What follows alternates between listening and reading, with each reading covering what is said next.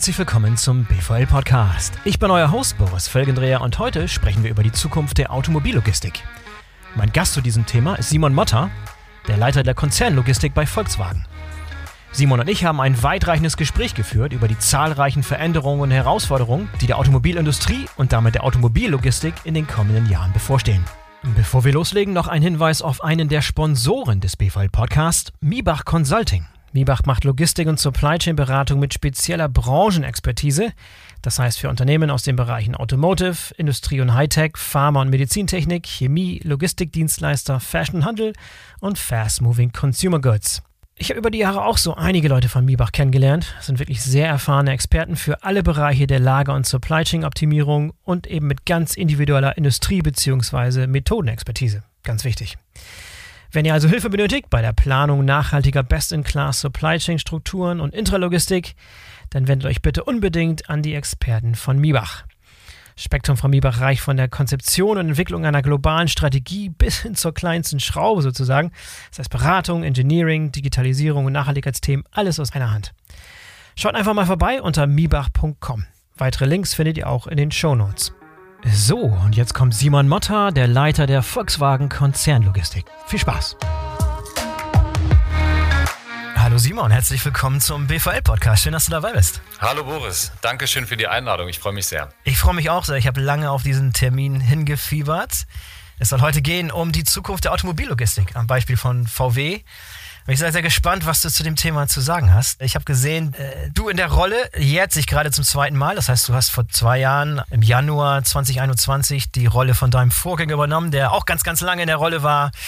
Erzähl mal kurz, wie du in die Rolle gekommen bist. Ich habe gesehen, dass du als Trainee angefangen hast im Volkswagen-Konzern und dich peu à peu hochgearbeitet hast. Erzähl mal kurz so ein bisschen in Kurzform deine Vita, was du so bisher im Konzern ja. getrieben hast dort. Sehr, sehr gerne, Boris. Ich würde gerne sogar vorher anfangen, weil ähm, meine mhm. Vita, die, das werden wir gleich hören, ähm, die ist vor allem Logistik affin und äh, auch sehr stark Logistik getrieben und in diesem Konzern.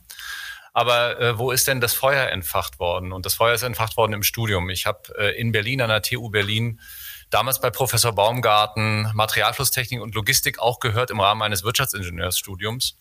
Habe mhm. das auch vertieft äh, gehört und da hatte ich auch, ich erinnere mich sehr gut an ein, ein Seminar, das nannte sich Entwurf und Planung.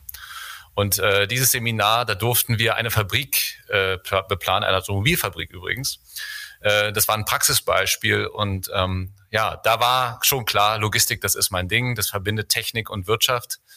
Und das war ähm, wirklich eine klasse Idee, ähm, da einzusteigen. Und danach war äh, nicht unbedingt die Automobilindustrie mein, mein, mein Ziel, aber ich wollte in Unternehmen, wo es nach vorne geht und wo natürlich die Logistik eine wichtige Rolle spielt. Da ist natürlich Automobillogistik auch ganz wichtig. Und ich bin dann als Trainee eingestiegen bei Audi 1999 und habe dort äh, in Summe bei Audi verschiedene Funktionen, eigentlich so fast alles in der Logistik, alles kann man gar nicht machen in einem Lebenslauf, mhm. aber sehr viele äh, unterschiedliche äh, Dinge bei, äh, bei Audi gemacht, von der Logistikplanung angefangen, über internationale Logistik, also CKD-Logistik äh, in, nach China und nach Indien vor allem, aber auch nach Mexiko. Wir haben, ich habe operative Logistik gemacht in Gör, in, bei Audi Ungarn. Ah, ähm, da mhm. ging es äh, vor allem auch um Inhouse-Logistik-Themen. Dann habe ich ähm, die Werklogistik in Ingolstadt geführt vor diesem Job hier ähm, wo man da nochmal die ganze Breite und Verantwortung auch spürt. Ähm, und jetzt darf ich seit zwei Jahren, du hast es eben gesagt, die Konzernlogistik leiten. Ja, eine ganz spannende Aufgabe. Du hast vorhin auch schon angedeutet, wir gehen, es geht heute um die Zukunft der Automobillogistik. In den letzten zwei Jahren ging es nicht nur um die Zukunft der Automobillogistik in meinem Job, sondern du kannst dir vorstellen, da ging es auch ganz stark um Krisenmanagement. Tage, Tagesgeschäft und Krisengeschäft, ja. genau. Ja, und äh, die sich stapelnden Krisen, die standen in den ersten zwei Jahren meines Jobs im, im Vordergrund. Nichtsdestotrotz in der Rolle, in der ich jetzt bin, und da kommen wir gleich nochmal etwas tiefer drauf eingehen, da geht es geht es natürlich ganz massiv auch um die Zukunft der Logistik. Also mein Job ist es natürlich vor allem auch, die Logistik des Volkswagen-Konzerns in die Zukunft zu führen. Und da habe ich noch einen Weg äh, zu gehen, auf jeden Fall. Ja, dein Weg klingt von außen, wenn du ihn so beschreibst, so sehr, sehr zielstrebig. War der wirklich so zielstrebig oder wann hast du diese Position, die du jetzt hast, die so ein bisschen Spitze der Pyramide sozusagen ist, wann hast du die ins Auge genommen? Wann hast du gedacht, oh, da, da habe ich eine richtige Chance, da reinzuwachsen in die Rolle? Wann kam das ungefähr? Ja, äh, gute Frage. Ähm, äh, das ist natürlich, ähm, also sag mal so, dass ich das als Traumjob äh, angestrebt habe, das würde ich sagen, ist jetzt so fünf Jahre her. Mhm. Äh, aber wie das oft so auch so ist äh, mit Traumjobs, also da muss ja erstmal die Gelegenheit da sein, die zu bekommen und dann müsste das Umfeld auch stimmen, äh, dass das funktionieren kann. Aber man muss natürlich auch zielstrebig darauf hinarbeiten und alle Stakeholder davon überzeugen, dass man da der Richtige dafür ist und dann die Gelegenheit am Schopf ergreifen. Und das habe ich glaube ich, alles soweit getan. Ähm, erstmal muss ja die Erkenntnis da sein, dass das auch das Richtige ist für einen selbst. Ähm, und ja. die, die kam tatsächlich auch in einer Situation in einem Seminar, wo ich auf einmal diese Frage gestellt bekommen habe, macht mal aus äh, der Sicht eures Traumjobs, äh, versucht mal die Frage zu beantworten, wie ihr die Welt dadurch verbessern würdet. Und da musste ich mir sozusagen innerhalb von einer Stunde überlegen, was ist denn mein Traumjob in diesem Konzern und wie würde ich die Welt dadurch verbessern. Und da habe ich zum ersten Mal ja, das auch so in den Mund genommen. Ich möchte Leiter der Konzernlogistik werden. Und ähm, dann können wir gleich nochmal drauf eingehen, ob das, was ich mir damals überlegt habe, auch tatsächlich ein bisschen auch in die Umsetzung kommen kann. Und dann hatte ich einen guten Draht zu meinem Vorgänger, dem Thomas Zernichel. Ähm, und dann haben wir da auch zusammen ein bisschen die, die Dinge in die Hand genommen und daran gestrickt, dass das hier auch funktionieren kann. Nachfolgeregelung, sehr schön. Wenn wir über das Thema Volkswagen Konzernlogistik sprechen, erklär doch bitte nochmal, was genau das bei euch heißt und wie lange diese Funktion schon besteht. Ich kann mir vorstellen, dass es nicht immer eine Situation gab, wo konzernweit die Logistik zentral gesteuert wird und vor allem auch, was gesteuert wird, was nicht gesteuert wird, was in der Peripherie entschieden wird, was zentral entschieden wird. Beschreib uns doch mal dieses Konstrukt Volkswagen Konzernlogistik überhaupt. Das wird ein bisschen ausführlicher werden, weil wir natürlich, äh, da muss ich erklären, äh, wie, wie das Zusammenarbeitsmodell zwischen Marken, dem Konzern, aber auch zwischen den Marken und den Werken läuft. Ähm, grundsätzlich äh, haben wir an allen diesen Stellen Logistiken mit verschiedenen Aufgaben. Ich leite die Konzernlogistik und habe damit zentrale Aufgaben. Wir versuchen natürlich vor allem die Synergien äh, in der Logistik zu finden. Und was, was heißt hier Logistik? Da gibt es ja auch verschiedene Arten. Es geht natürlich vor allem darum, von unseren First Tiers das Material in die Werke zu bekommen, dieses Netzwerk auszuplanen, synergetisch zu nutzen, auch im Konzern. Und dann geht es aber auch darum, natürlich im Inhouse die Logistik zu betreiben und durchzuführen. Das ist aber ganz schwerpunktmäßig in den Werksaufgaben drin. Ähm, da machen wir, da mischen wir uns als Konzernlogistik auch nicht intensiv ein, außer dass wir Standardisierung natürlich vorantreiben, Digitalisierung dort vorantreiben, aber im operativen Geschäft machen das die Werklogistiken. Und dann geht es darum, die fertigen Fahrzeuge natürlich auch äh, in die Märkte zu bringen. Und das ist auch eine Aufgabe, die wir als Konzernlogistik schwerpunktmäßig auch in der Synergie finden. Im Inbound, also sprich von First Tiers zu den Werken hin, da stellen wir als Konzernlogistik das Netzwerk zur Verfügung, schreiben das aus, äh, optimieren das, versuchen es auch in die Zukunft zu führen, äh, natürlich auch gemeinsam mit den Marken und auch den Werken. Und im operativen Betrieb, also das Operative, übernehmen dann vorwiegend äh, Marken und Werke.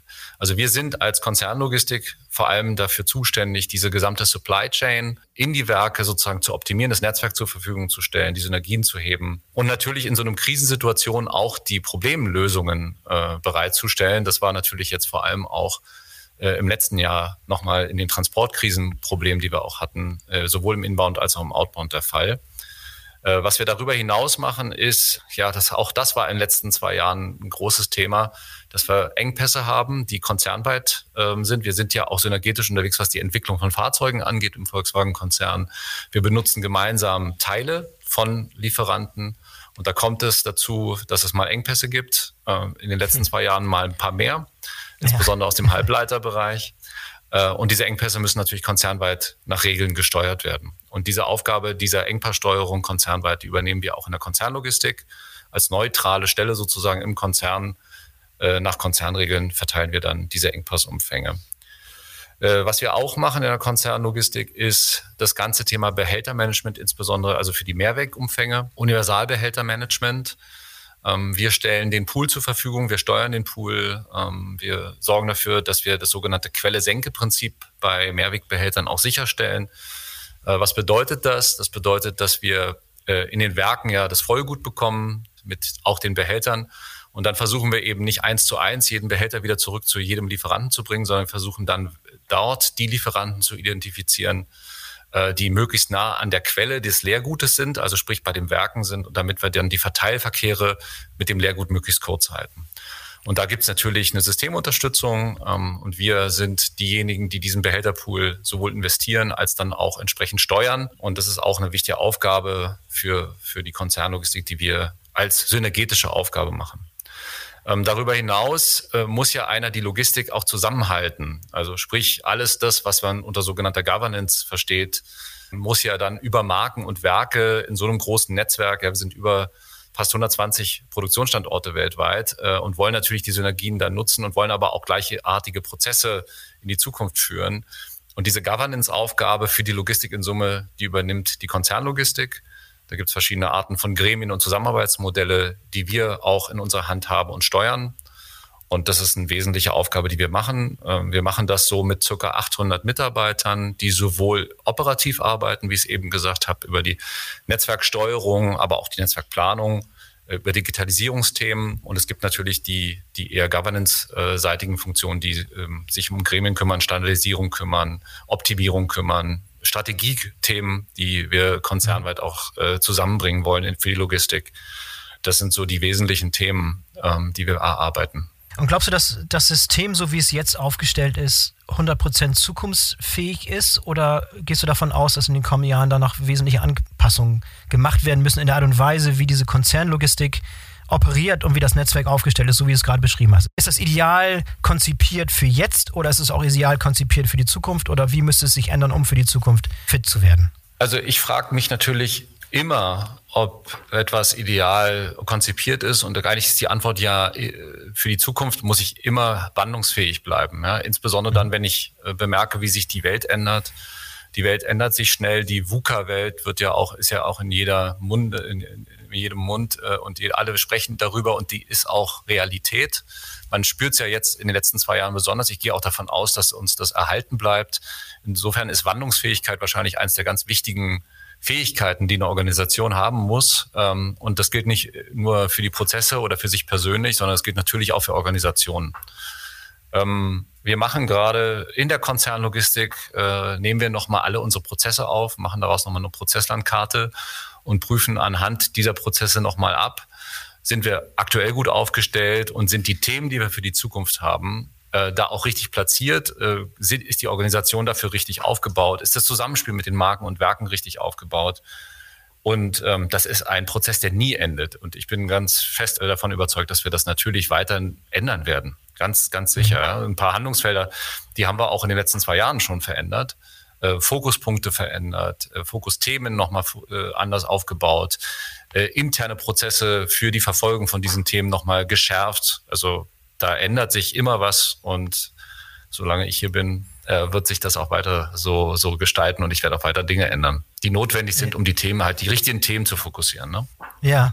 ja, aber ich sage das auch deshalb, weil ich mir, mir vorstelle, dass die Logistik heute und der Konzern heute noch zum großen Teil auf den Verbrennermotor konzipiert ist, weil heutzutage noch viele Verbrenner verkauft werden. In der Zukunft wird das ganz anders aussehen und da müssen Anpassungen gemacht werden. Was sind aus deiner Sicht diese großen Anpassungen, die der Übergang vom Verbrenner zur Elektromobilität mit sich bringt und welche Herausforderungen entstehen dadurch für euch als Konzernlogistik? Ja, ähm, tatsächlich ist das so ein Thema, das kann man sogar ganz gut planerisch abbilden. Ne? Also weil wir wissen ja äh, schon, welche Modelle wir umstellen werden auf die Elektromobilität. Ähm, da haben wir auch, ähm, ist ja nicht so, dass das ganz neues Thema für uns ist. Wir haben ja schon jetzt ein bisschen Erfahrung auch mit batterieelektrischen Fahrzeugen. Ja. Äh, da gibt es trotzdem einen großen Change auch in unserem Produktionsnetzwerk und damit natürlich auch in, in den Transportflüssen, insbesondere was das Thema Inbound angeht. Ich würde aber trotzdem mal starten bei den fertigen Fahrzeugen. Jetzt kann man grundsätzlich sagen, ein Elektrofahrzeug oder ein Verbrennerfahrzeug, das zu transportieren, ist jetzt erstmal kein großer Unterschied. Im Detail merkt man dann doch, dass es einen Unterschied äh, gibt. Ja. Ähm, Elektrofahrzeuge sind üblicherweise etwas schwerer haben auch ein bisschen anderen äh, Freigang, so dass wir da auch schon nochmal auf unser Transportequipment von, mit, für die fertigen Fahrzeuge an, und, äh, draufschauen wollen und müssen auch. Und da kann es durchaus passieren, wenn man einfach gar nichts tut, dass sich die, die Transportrate, also sprich Anzahl der, der Fahrzeuge pro Waggon oder Anzahl der Fahrzeuge pro LKW sich da verringern kann. Insofern müssen wir auch technisch nochmal rein in dieses Equipment damit wir dann da auch keine Verluste haben. Das ist so, so ähm, wo wir auch ganz intensiv mit unseren Partnern drüber reden, ähm, die natürlich da auch ähm, wichtige Rolle spielen. Also die Transportdienstleister, die wir in der Bahn haben, aber auch die Lkw-Transporte, die wissen natürlich auch von unseren Herausforderungen. Denen, mit denen machen wir auch gemeinsame ähm, Workshops, wo wir einfach diese technischen Herausforderungen auch besprechen und dann gemeinsam auch Vorschläge erarbeiten. Und das Zweite, und da gibt es natürlich einen größeren Veränderungsbedarf, ist das ganze Thema, wie verändert sich der Inbauenfluss. Ist ja klar, wir, ich war ja selber in Gör tätig, äh, in Audi Ungarn und habe dort in der Motorenfertigung auch die, die Logistik gemacht. Ist klar, dass da sowohl zum Werk hin ähm, sich die Flüsse verändern werden, äh, wenn da weniger Motoren gefertigt werden. Das Ganze gilt auch für Abgasanlagen, andere antriebsstrangsbezogene Themen. Und dafür kommen auf einmal die ganze Batterietransporte dazu. Und ähm, wir bauen ja gerade im Volkswagen-Konzern unser Netzwerk neu auf. Ähm, wir wollen ja auch tiefer rein in die Wertschöpfungskette, also nicht nur ZSB-Batterien kaufen, sondern wir gehen ja auch in die Zellfertigung rein. Und wir fangen früh an. Das heißt, wir sind dabei bei der Standortsuche. Wo sollen denn diese Zellfertigungen sein? Gibt es ja auch ein paar Veröffentlichungen, dass wir jetzt zum Beispiel auch nach Spanien gehen äh, und dort ähm, äh, eine Zellfertigung aufbauen werden.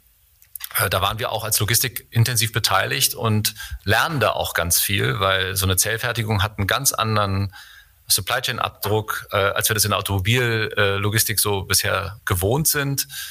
Es kommt relativ viel ähm, mit der, mit der, mit Seefracht. Ähm, der Outbound-Verkehr, der soll natürlich auch nachhaltig gestaltet sein.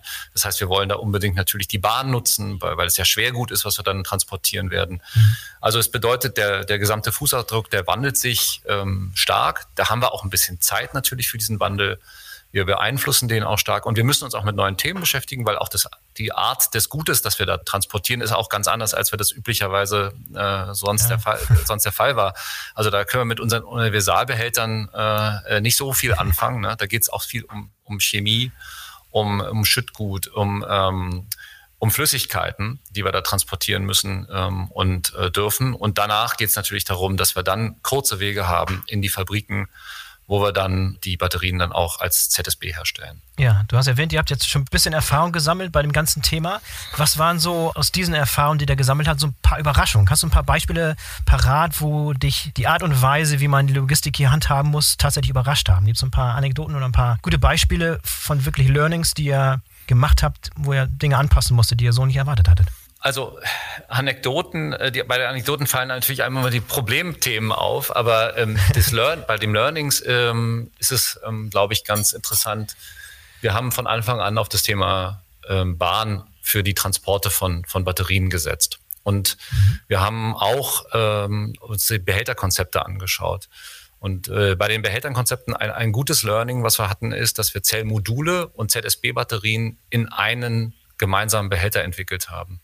Das bedeutet, wir können die einzelnen Zellmodule in dem gleichen Behälter transportieren, wie dann auch später eine gesamthafte Batterie, die dann ins Auto so kommt, äh, transportieren können. Haben wir natürlich einen recht interessanten Behälter konzipiert, aber der ist sowohl bahnfähig, der ist äh, universell einsetzbar und da können wir auch so eine Art Quelle-Senke-Prinzip in so einem Netzwerk gut umsetzen. Das Learning war da, dass man solche Kreisläufe, die dann eher Dreiecksbeziehungen sind und, äh, und anders gestaltet sind, als wir das bisher der Fall war, dann müssen wir auch andere Rechnungen durchführen, wie viele Behälter wir brauchen zum Beispiel. Ja, da haben wir, also mhm. um das auch klar zu sagen, da kamen wir mal in einen Engpass. Da haben wir dann auch noch das Problem gehabt, dass die Bahn nicht so äh, geliefert hat äh, im letzten Jahr, wie wir uns das mal äh, vorgestellt haben. Äh, dann waren die Umläufe länger und da muss man nochmal in die Nachbeschaffung gehen. Aber solche Details, die lernst du auch nur, äh, wenn du wirklich im Operativen dann ähm, diese Erfahrungen machst. Das ist äh, ein wichtiges Learning. Ein zweites wichtiges Learning ist, dieses Schwergut zu transportieren und das Handling von solchem Schwergut äh, und das dann auf die Bahn zu bringen. Das ist natürlich auch eine schwierige Aufgabe.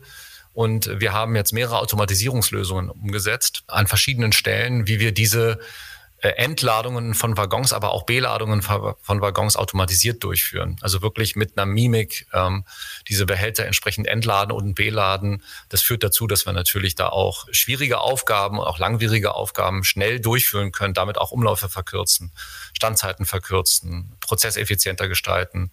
Und diese erste Aufgabe natürlich so eine Automatisierung ist immer mit Fehlern und Schwierigkeiten behaftet, daraus das Richtige abzuleiten und dann für den Folgeprozess der nächsten Automatisierung dann dieses, dieses neue Niveau mitzunehmen. Das haben wir auch, glaube ich, ganz gut geschafft in dem Konzern. Und insofern haben wir jetzt ähm, diese Automatisierungslösungen an, in Braunschweig umgesetzt, im Lader Boleslav umgesetzt, in Zwickau umgesetzt und mit jedem, mit jeder Automatisierung einfach ein Stück äh, weiter nach vorne gegangen. Und das nutzen wir natürlich, dieses Know-how jetzt dann im Konzern. Mhm. Ich glaube, das Thema Kreislaufwirtschaft wird auch nochmal einen wichtigen Stellenwert einnehmen und Recycling von den Batterien, die verbraucht sind und von den Fahrzeugen, die Entsorgung. Habt ihr euch da schon Gedanken gemacht? Das ist natürlich noch relativ früh, da muss man weit vorausdenken, bis wirklich die erste große Welle von diesem Recycling kommt. Aber da sind wahrscheinlich auch schon erste Erfahrungen gemacht worden. Wie schaut ihr auf das Thema? Da ist es tatsächlich so, also als ich hier gestartet habe vor zwei Jahren, da gab es schon ein Projekt dazu. Also ähm, mhm. da hat auch mein Vorgänger schon äh, dafür gesorgt. Und das Ganze muss man ja auch ganzheitlich anschauen. Das ist ja kein reines Logistikthema, sondern da geht es ja auch darum, wie wir als Unternehmen mit dem Thema umgehen. Da sind wir auch ähm, schon in dem Projekt einen ganz schönen Schritt vorangekommen. Da geht es natürlich darum, wie kommen diese, diese Fahrzeuge dann wieder zurück? Was recyceln wir? Recyceln wir äh, das gesamte Fahrzeug? Äh, wie trennen wir Batterie von dem Fahrzeug? Wie sieht so eine Recyclingfabrik aus? Ähm, da sind wir also schon schon ganz gut äh, in der Bewertung vorangekommen. Noch nicht fertig. Wir wissen auch, dass natürlich die Menge an Fahrzeugen erstmal am Anfang noch nicht so groß sein wird. Ähm, insofern muss man da auch ein neues Netzwerk aufbauen, das sich auch sukzessive erst hochentwickeln wird. Ähm, aber die Konzepte, die, die liegen vor. Und ähm, wir haben da, glaube ich, auch ganz gute, gute Ideen, wie wir das machen werden. Aber auch hier gilt natürlich das, was ich eben auch gesagt habe. Man muss mal ein Konzept haben, da muss man es umsetzen, da muss man aus den ersten Umsetzungen wahrscheinlich auch wieder ein bisschen lernen und schmerzhaft lernen und diese Konzepte auch weiter anpassen. Ähm, also wir sind jetzt gerade dabei, noch die, äh, in der Konzeptphase und fangen dann auch an, in den nächsten Jahren das entsprechend auszurollen. Und was das schon ein bisschen andeutet, ist, dass das Thema Nachhaltigkeit und Umweltfreundlichkeit der Logistik auch ein Thema ist, was einen enormen Stellenwert schon hat und in der Zukunft noch größer haben wird. Gib uns da so ein bisschen einen Einblick, wie ihr auf das Thema schaut und was für konkrete Maßnahmen und Pläne habt, die auch, auch euch ein bisschen auch von der Konkurrenz unterscheiden. Also ein bisschen was, mhm. wo, wo, ihr sagt, okay, das ist was, wo wir wirklich stolz drauf sind. Da sind wir schon einen Schritt weiter, als wir eigentlich sein müssten. Ja, das ist ähm, auch eine, eine, Herzensangelegenheit, Boris. Also da, das ist auch ein Thema, wofür ich hier auch antrete äh, in dieser mhm. Funktion. Und ähm, da haben wir auch wirklich, bin ich auch stolz darauf, wo wir schon sind, auch wenn man sagen muss, in der Logistik ist es auch besonders schwierig, ähm, die Ziele, die wir da uns alle vorgenommen haben als Gesellschaft und als Weltbevölkerung auch zu erreichen in der Logistik. Ähm, ich komme da gleich nochmal intensiver drauf, also weil das ist durchaus auch ein komplexes Thema. Wir haben als Volkswagen-Konzern erstmal in Summe uns zu den Zielen von Paris bekannt. Ja, das heißt, bis, 30, äh, bis 2030 wollen wir 30 Prozent CO2 pro Fahrzeug einsparen und bis 2050 bilanziell CO2-neutral sein als Volkswagen.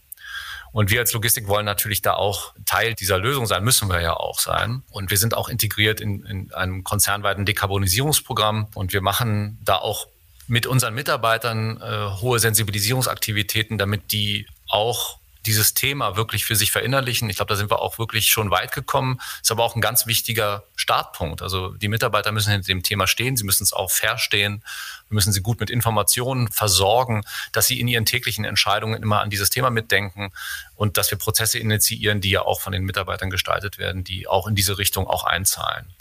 Äh, am Ende beweisen tut sich natürlich dann in der Umsetzung, wie immer. Ne? Und äh, in der Umsetzung da da muss man sich auch mal was trauen, da müssen wir auch vorangehen. Ich sage auch nach innen und auch gern mal nach außen. Wir als Volkswagen-Konzern mit den Mengen, die wir haben, also mit einfach einem hohem Volumen, äh, mit der Möglichkeit, die wir haben, äh, auf dem Markt zu agieren, tatsächlich auch mit unseren internen Möglichkeiten, weil wir haben ja auch zwei Truckhersteller in unserem Konzern, MAN und äh, Scania, mit denen wir auch übrigens eng in Kontakt sind. Mit diesen Möglichkeiten müssen wir an diesem Punkt auch Vorreiter sein. Dazu ein paar Beispiele und da würde ich gerne mal auch an, an einen Punkt gehen, der oft dann nicht so ganz stark betrachtet wird. Aber wir versenden ja auch Fahrzeuge weltweit mit Schiffen. Und das Thema Schiffsverkehr CO2-neutral zu gestalten, das ist eine schwierige Aufgabe. Und es wird, ist auch, da sind auch die Lösungen noch nicht alle auf dem Tisch. Nichtsdestotrotz gibt es auch da bereits Lösungen und wir setzen äh, diese Lösungen auch schon um. Ähm, das ist auch veröffentlicht dass wir bereits zwei LNG-Schiffe auf dem Nordatlantik einsetzen. Diese LNG-Schiffe, die arbeiten mit Dual-Fuel-Motoren. Ähm, das heißt, da können wir zukünftig auch noch andere Kraftstoffe einsetzen, beispielsweise nicht fossile Treibstoffe wie Biogas oder Biodiesel oder auch äh, synthetische Kraftstoffe. Ähm, da müssen wir, können wir auch gleich nochmal drüber reden, wie da die Zukunft vielleicht aussehen kann. Ähm, aber auch schon mit LNG haben wir 25 Prozent weniger Kohlendioxidausstoße, wir haben 30 Prozent weniger Stickoxide, 60 Prozent weniger Rußpartikel, auch wichtig. Und ja, keine Schwefeloxide. Also auch das führt schon mal dazu, äh, dass wir ein Stück besser werden und das ist verfügbare Technik und ähm, die werden wir auch weiter ausbauen. Wir haben im Short-Sea-Bereich Garbage-Fuel-Schiffe im Einsatz, die Garbage Fuel ist ein bisschen umgangssprachlich, aber es lässt sich einfacher erklären. Die haben 85 Prozent weniger CO2-Ausstoß dadurch, dass wir gebrauchtes Pflanzenöl aus der Gastronomie und aus der Lebensmittelindustrie dort nutzen äh, und dementsprechend da auch CO2 einsparen im, im Schiffsverkehr. Wir sind der OEM, der mit der DB Cargo in Deutschland, Österreich, Niederlande und jetzt auch seit Herbst in Polen, da sind wir die Ersteinsetzer mit grünem Strom fahren und damit einfach auch sehr viel CO2 einsparen. Ähm, die Schiene ist für uns auch ein wichtiges Transportmittel äh, und auch eine Lösung für CO2-neutralen Güterverkehr. Das heißt nicht, dass das eine Konkurrenz ist zum Lkw. Wir glauben, es muss noch besser verknüpft werden. Es muss noch besser ein gemeinsames Netzwerk aufgebaut werden, gemeinsames Netzwerk zwischen unseren Werken, äh, zwischen FBU-Verkehren, also Fahrzeugverkehren und Materialverkehren, aber auch eben in der Verknüpfung. Und ähm, selbstverständlich ist die nächste Frage, was passiert dann mit dem Lkw? Wir glauben im Volkswagen-Konzern, dass der BEF-Lkw die Zukunft sein wird. Mhm. Ähm, insbesondere dann, wenn man sich halt so einen, ja, so einen Hub and Spoke vorstellt, äh, längere Verkehre eher mit der Bahn tendenziell, kürzere Verkehre, Verteilverkehre eher mit einem LKW, dann ist das so unsere Grundidee, die wir weiter verfolgen. Und die BEF-LKWs, die, die kommen jetzt. Ja. Ähm, die Spannend. brauchen natürlich, die haben natürlich aus, auch wichtige Herausforderungen. Äh, da können wir auch gleich nochmal drauf kommen, was, was brauchen wir sowohl für das Thema Bahn als auch für das Thema LKW. Bei dem LKW, äh, bei den BEF-LKWs ist natürlich vor allem die Ladeinfrastruktur. Äh, da brauchen wir nicht nur an die Politik das appellieren, da müssen wir natürlich auch an die Politik appellieren, ähm, aber wir müssen natürlich auch gucken, wie sieht denn eigentlich so eine BEF-Ladestruktur auch aus, eine Infrastruktur, was müssen wir auch bei den Werken zum Beispiel machen, was müssen unsere Dienstleister bei sich aufstellen und natürlich müssen wir zu den BEF-LKWs auch kommen. Alle unsere Analysen, die wir dazu gemacht haben, zeigen auch, das wird wirtschaftlich werden. Ähm, das dauert noch ein paar Jahre, aber nicht mehr sehr lange. Und ähm, unser Anspruch ist auch, dass wir hier ja, First to Market sind. Also dass wir auch da schnell Erfahrungen sammeln, dass wir unsere Synergien im Konzern nutzen, dass wir mit unseren äh, ja, internen äh, Lkw-Herstellern da auch eng zusammenarbeiten, Erfahrungen sammeln und da vorangehen.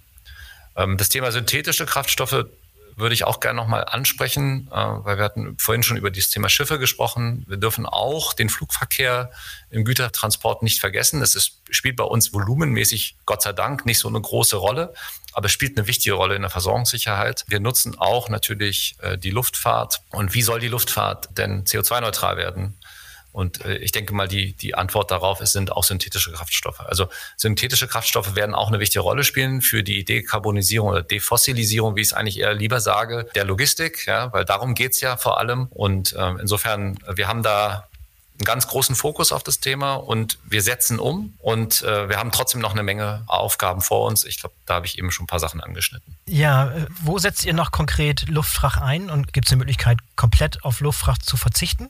Wirklich so eine Notsituation wahrscheinlich, ne? Oder was, was habt ihr so wirklich Krisensituationen? Ja, es, also größtenteils sind es natürlich Notsituationen, logisch. Mhm. Ähm, aber es gibt natürlich auch Umfänge, ähm, da macht es einfach auch keinen Sinn aus Kapitalbindungsgründen oder weil es ganz viele leichte kleine Teile sind. Da macht es auch wirklich keinen Sinn, die über, ein, über das Schiff äh, zu transportieren, wo ich dann riesen Kapitalbindungen habe. Da, da setzen wir auch Luftfracht äh, im Regelverkehr ein. Aber es ist aber die absolute Ausnahme. Ja, eben beim Thema LKWs ist mir aufgefallen, dass du das Thema Wasserstoff noch gar nicht genannt hast. Ist Wasserstoff, äh, fällt Wasserstoff euch in die Kategorie? Weil das war so das, das, das Reizthema überhaupt, BEV äh, ja. versus Wasserstoff. Ich, ich halte mich raus aus der, aus der Diskussion, aber ich würde gerne deine Meinung dazu hören und warum das ja. eben interessanterweise gar nicht in deinen Plänen auftauchte. Ja, ich glaube, dass Wasserstoff ein unglaublich wichtiger Energieträger sein wird für wirtschaftliche Tätigkeiten. Ich glaube nicht unbedingt, dass es das Hauptthema sein wird für den Verkehr. Ja. Mhm. Das liegt daran, dass wir große Verluste haben, was die Wirkungsgrade angeht, äh, bis diese Energie dann am, am Rad ankommt. Ich will aber auch nicht ausschließen, dass es nicht eine Rolle spielen kann, auch auf dem Landverkehr. Also kann sein, dass es bestimmte Verkehre gibt, die eben aufgrund der Infrastruktur, aufgrund der Länge der Verkehre vielleicht sinnvollerweise auch mit Wasserstoff abbildbar sind. Ähm, deswegen, das möchte ich nicht in Abrede stellen. Unser Konzept sagt aber eigentlich aus, wir brauchen wasserstoffbasierte Energie in der Industrie. Wir brauchen wasserstoffbasierte Energie. Das sind ja am Ende E-Fuels ebenfalls. Ähm, das glauben wir ist auch wichtig. Wir wollen aber natürlich am Ende auch unsere Energieeffizienz optimieren. Da sind wir, glaube ich, alle als Gesellschaft auch aufgefordert. Und wenn wir das machen wollen, dann ist im Landtransport die elektrische Energie und ähm, damit BEFs sowohl im Lkw als auch im Pkw-Bereich die erstmal physikalisch sinnvollste Lösung. Und für die kämpfen wir am Ende, weil wir ja nicht nur den CO2-Abdruck verringern wollen, sondern wir müssen ja am Ende auch mit Energie vernünftig umgehen. Und um das durchzuführen, äh, wollen wir unseren Anteil da auch beitragen. Und deswegen ist unser Konzept eher im Landtransport auf elektrische LKWs, auf die Bahn zu setzen. Äh, und das führt dann am Ende dazu, das muss natürlich dann grüne Energie sein, die da reinfließt. Ne, selbstverständlich ist die Voraussetzung dafür. Und äh, die Infrastrukturen müssen dafür gegeben sein. Und wir glauben, dass damit ein energieeffizientes System aufgebaut werden kann, was dann CO2-neutral auch betreibbar ist. Mhm. Meinst du, dass das Thema E-Fuels eine Rolle spielen kann im Transport? Ich weiß, Porsche beispielsweise in Südamerika, das habe ich wohl verfolgt, dass da so ein paar Pilotprojekte gerade am Start sind mit E-Fuels. Aber sind die nicht sündhaft teuer, wenn die irgendwann mal einzusetzen sein im Lkw-Transport beispielsweise? Ist das überhaupt eine Option, die ihr euch anschaut? Macht das, spielt, das, äh, spielt das eine Rolle? Macht das Sinn? Also ich glaube, man sollte auf jeden Fall offen sein für Lösungen ähm, mhm. und auch die immer wieder überprüfen. Ähm, ich denke, in dem Fall wird es wahrscheinlich auch ein bisschen eine Frage des Preises sein, wie du es eben schon gesagt hast. E-Fuels spielen eine extrem wichtige Rolle auch in unserem Konzept. Aber ich habe es eben schon gesagt, es sind weniger auf dem Lkw- und Landtransportbereich. Da, da kann man die dann auch einsetzen, wenn es mal notwendig sein sollte aber sehr, sehr viel mehr im Schiffverkehr und auf jeden Fall in der Luftfahrt. Und ähm, wenn wir E-Fuels haben, die wir unbedingt brauchen, dann würde ich sie erstmal da einsetzen im ersten Schritt, ne? aus der physikalischen mhm. Notwendigkeit und aus den technologischen äh, Lösungen, die wir haben. Also spielt eine Rolle. Ich glaube persönlich momentan aus dem, was mir aktuell bekannt ist, nicht unbedingt, dass es die größte Rolle spielen wird im Lkw-Bereich. Ja, da setzen wir ja. eher auf den BEF-Lkw, wenn wir über das Thema Dekarbonisierung reden. Aber Wasserstoff oder auch E-Fuels in bestimmten äh, Regionen, in bestimmten Lösungen, wo wir eben Infrastrukturen haben oder Besonderheiten haben im, in diesem besonderen Transportbereich. Da kann das auch im Lkw-Bereich beides eingesetzt werden. Aber wenn du mich fragst, was, worauf setze ich momentan, dann ist es das, was ich eben gesagt habe. Mhm. Aber E-Fuels, wie gesagt, spielen eine wichtige Rolle. Also, ja, aber ja. eher ich, ich muss halt immer aufs Gesamthafte gucken an das Schiff darf man, dafür vergessen oft viele, ne? dass wir doch viele Güter mit dem Schiff auch transportieren mhm. äh, und dass auch das Thema Transport von Gütern auf dem Flug äh, wichtig ist. Ähm, da muss man auch drauf achten. Und wenn ich dann äh, sortieren muss, dann muss ich sagen, da würde ich die E-Fuels einsetzen. Nochmal einen Schritt zurück ähm, zum Thema Carbon Footprint und CO2-Abdruck der Logistik im Volkswagen-Konzern. Ich spreche mit vielen, vielen Leuten, die das Gefühl haben, sie hätten einen guten Überblick von ihrem Carbon Footprint. Und wenn man da mal so ein bisschen ein paar Schritte tiefer geht, dann versteht man, dass das gar nicht so einfach ist zu messen und vor allem auch die Konsequenzen vorauszusehen und zu messen, was zum Beispiel so Änderungen im Transportmodus zum Beispiel für Konsequenzen hätten, auf welchen Fahrzeugen und so weiter. Habt ihr das Gefühl, dass ihr einen guten Überblick da habt, dass ihr das gut und akkurat messen könnt, auch runtergebrochen aufs Fahrzeug, runtergebrochen auf eine Lieferung, runtergebrochen auf Teile sozusagen. Das ist ja die Idealversion, dass man das irgendwann mal richtig sehen kann und runterbrechen kann. Und zweite Frage, habt ihr Tools im Einsatz, die euch da unter die Arme greifen, die euch unterstützen beim Übergang von, von Durchschnittswerten, Durchschnittszahlen zu tatsächlichen Messungen von dem, was tatsächlich für CO2 und was für, für Treibhausgase im Transport generiert werden? Mhm.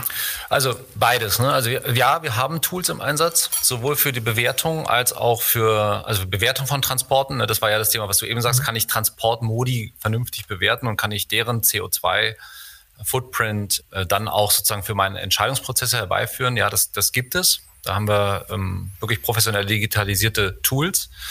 Äh, bei der Messung sind wir auch schon sehr gut unterwegs. Ähm, wir sind auch weltweit unterwegs, ähm, wo wir noch es gibt noch eine Region, wo wir äh, aber dran sind, das auch mit aufzunehmen. Das ist die Region China. Ansonsten haben wir äh, eine sehr gute Messung von unserem CO2-Footprint aktuell.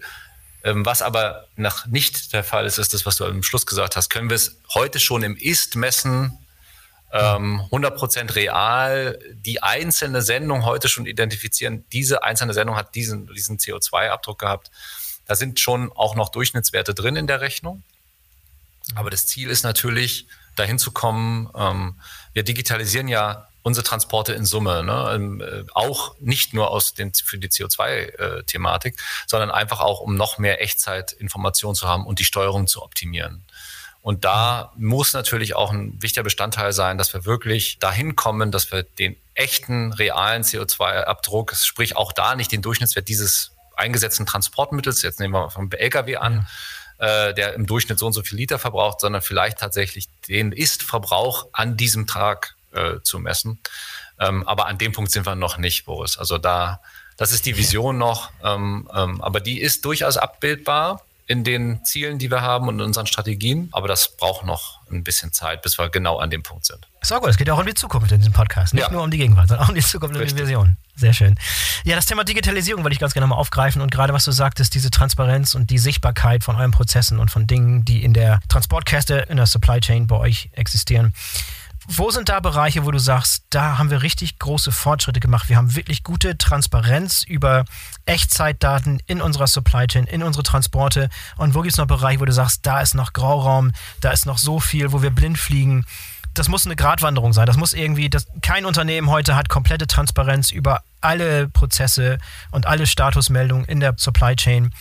Es geht von bis. Wo seid ihr momentan? Wo seid ihr richtig gut aufgestellt? Und wo habt ihr noch Grauraum? Wo fliegt ihr noch blind?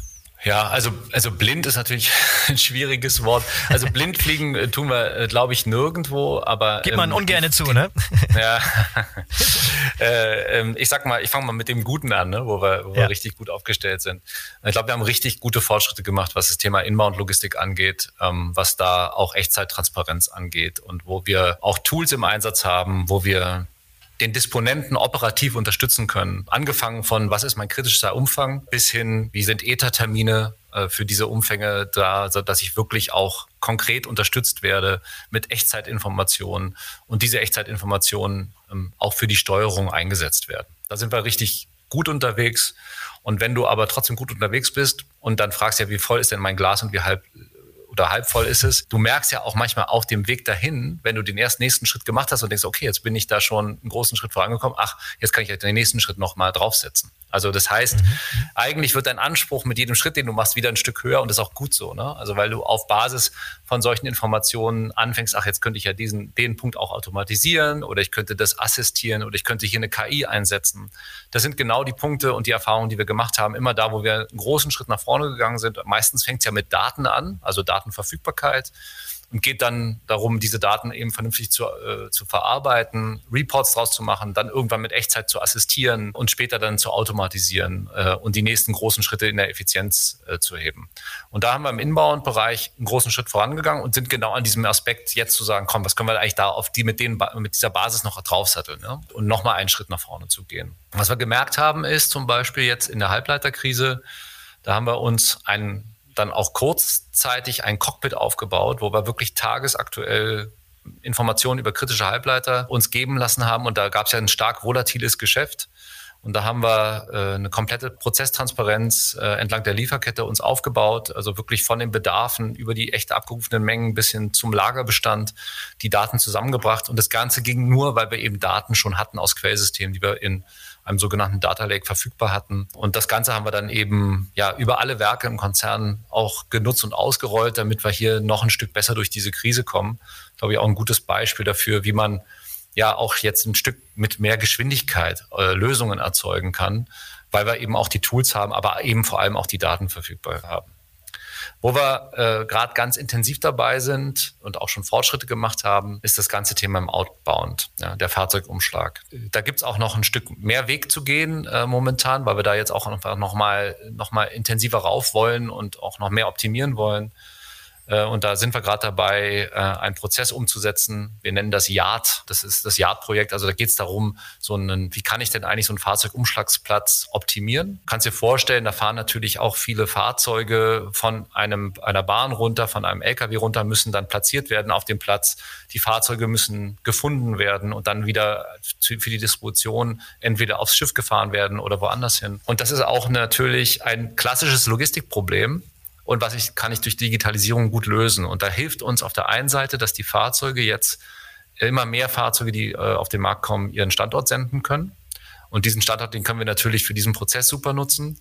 Äh, und das andere ist, dass wir natürlich dann nicht nur den Standort haben, sondern wir brauchen eine digitale Lösung, wo wir mit diesem Standort auch arbeiten können. Und wir können natürlich das klassische Logistikproblem lösen. Ich habe Mitarbeiter, die müssen irgendwo wieder hin und wieder zurück und müssen Fahrzeuge abholen. Da kann ich natürlich eine Optimierung drüber laufen lassen. Also was ist der optimale Weg, den ein Mitarbeiter durchführen kann, damit er möglichst wenig Leerfahrten hat, wenig lange Fuß, möglichst wenig lange Fußwege hat, vielleicht nicht noch mit dem Bus abgeholt werden muss, sondern eigentlich am besten so so Lastspiele machen kann. Und dazu brauchst du ein System. Und das äh, ist das, was wir zum Teil heute schon ausgerollt haben. Brauchen natürlich jeder Mitarbeiter ein Handheld, damit er da geführt wird. Und da sind wir dabei, ähm, das Thema auszurollen und setzen das modular um. Das heißt, da kommt immer eine Funktion nach der anderen dazu und unterstützt unsere Mitarbeiter und damit auch den Prozess, äh, den immer ein Stück weiter nach voranzutreiben. Und da gibt es eine komplette Bebauung. Ich könnte, jetzt ewig über unsere Digitalisierungsprozesse weiter äh.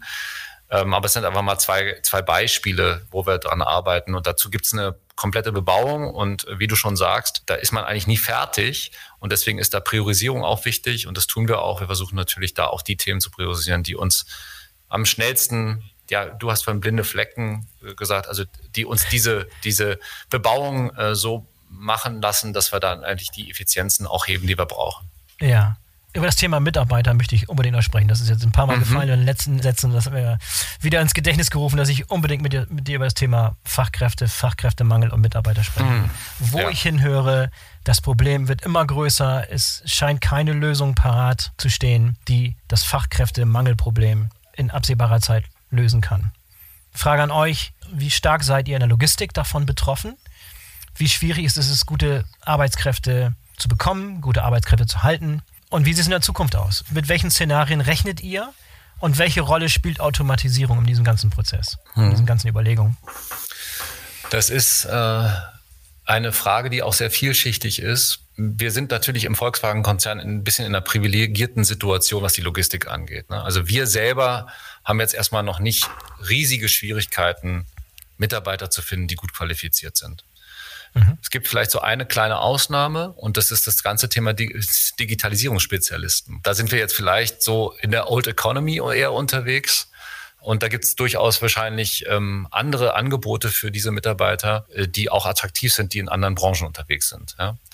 Ähm, nichtsdestotrotz, da arbeiten wir natürlich intensiv daran, ähm, auch für diejenigen attraktiv zu sein, ähm, aber auch äh, frühzeitig Kontakte mit solchen Leuten herzustellen, sowohl mit der, was die Universität angeht, ähm, aber auch, wir arbeiten auch zum Beispiel äh, mit, mit Startups zusammen, wo wir natürlich auch Verbindungen herstellen, persönliche Verbindungen, ähm, die auch dazu führen, dass wir da einfach auch Mitarbeiter entdecken oder einfach Verbindungen entstehen, die, die dazu führen, dass wir auch Mitarbeiter bekommen. Was mir mehr Sorgen macht, ist, unser Netzwerk. Und wir, wir sind ja nicht alleine, ne, sondern wir arbeiten ja ganz stark mit Dienstleistern zusammen, in partnerschaftlicher Zusammenarbeit. Ähm, und die brauchen auch Mitarbeiter. Und zwar operative Mitarbeiter, aber natürlich auch in den gleichen Themen, die wir eben besprochen haben, für Digitalisierung, für Zukunftsfähigkeit. Und die haben natürlich große Schwierigkeiten. Ein ganz großes Thema ist momentan, das, das ist auch nichts Neues, aber es verschärft sich zunehmend, das Thema Lkw-Fahrer.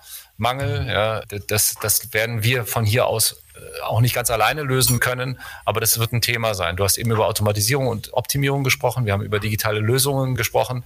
Wir hoffen natürlich, oder unser Ziel ist es natürlich, durch die Tätigkeiten, die wir da durchführen, äh, Optimierungen durchzuführen, auch mit dem ganzen Netzwerkgedanken mit der Bahn, Optimierungen durchzuführen, dass am Ende auch vielleicht Transporte verringert werden können ne? und damit auch vielleicht der Bedarf reduziert wird. Das ist eine, eine Möglichkeit. Das andere ist auch bis hin zum autonomen Fahren natürlich. Ne? Das ist auch ein Thema, wo wir auch solche Probleme lösen können, wo wir auch große Freunde davon sind, äh, diese Themen voranzutreiben, wo wir das auch brauchen werden für die Zukunft. Und wir müssen natürlich auch gucken, dass wir sozialverträgliche Arbeitsplätze bekommen, dass auch ein Lkw-Fahrer ähm, ein attraktives Umfeld hat, Deswegen, ich habe vorhin von Hub and Spoke gesprochen. Äh, wenn ein Lkw-Fahrer eben doch in einer Region seine Tätigkeit ausüben kann, dann ist er vielleicht wieder diese Tätigkeit ein Stück interessanter, weil er abends eben auch nach Hause kann, weil er eher Material fährt von einem, äh, einem Platz A hin zu einem äh, Umschlagspunkt auf die Bahn und dann am Abend wieder nach Hause fahren kann. Also auch solche Themen beschäftigen uns. Ein Beispiel, wo wir gerade dran sind, ist ein Startup, mit dem wir zusammenarbeiten hier im, im Werk Wolfsburg, nennt sich Fernride. Ähm, ja, das ist sozusagen ein teleoperierter LKW, den wir hier umsetzen wollen. Auch das ist natürlich so eine Maßnahme, die ja einfach den Arbeitsplatz verändert eines Lkw-Fahrers, also weil er eben teleoperiert ein Lkw fahren kann von einem Büro aus und dort verschiedene Tätigkeiten durchführen kann, ein Fahrzeug fahren kann. Das sind alles Themen, die da eine Rolle spielen. Äh, intern bedeutet es aber auch, gerade im indirekten Bereich, haben wir auch über Digitalisierung gesprochen, da ändert sich das Arbeitsbild des Logistikers. Ähm, ich habe früher Einkaufsvorstand gekannt, der hat immer gesagt, also für ihn ist ein Logistiker einer, der draußen vor der Tür steht, eine Kaffee in der Hand hat, eine Zigarre, Zigarette in der Hand in der anderen und ein Telefon am Ohr und dann mit den Lieferanten spricht oder den Spediteuren und versucht, Themen zu lösen. Das wird sicherlich nicht der Arbeitsplatz eines Logistikers der Zukunft äh, in der Disposition oder im Transportmanagement sein, sondern das wird stark assistiert sein. Das wird, ähm, da geht es ganz stark darum, wirklich auch IT-Systeme zu nutzen. Wir werden da auch einiges automatisieren können. Ähm, das heißt, auch das Berufsbild des Logistikers, das ändert sich und auch natürlich die Fähigkeiten, die ein Logistiker mitbringen muss. Ähm, da sind wir einerseits gefordert, auch intern Schulungen anzubieten, was wir tun. Das machen wir auch äh, auf modernen Plattformen, auf Lernplattformen, die, wo auch Selbstlernfähigkeiten angeboten werden.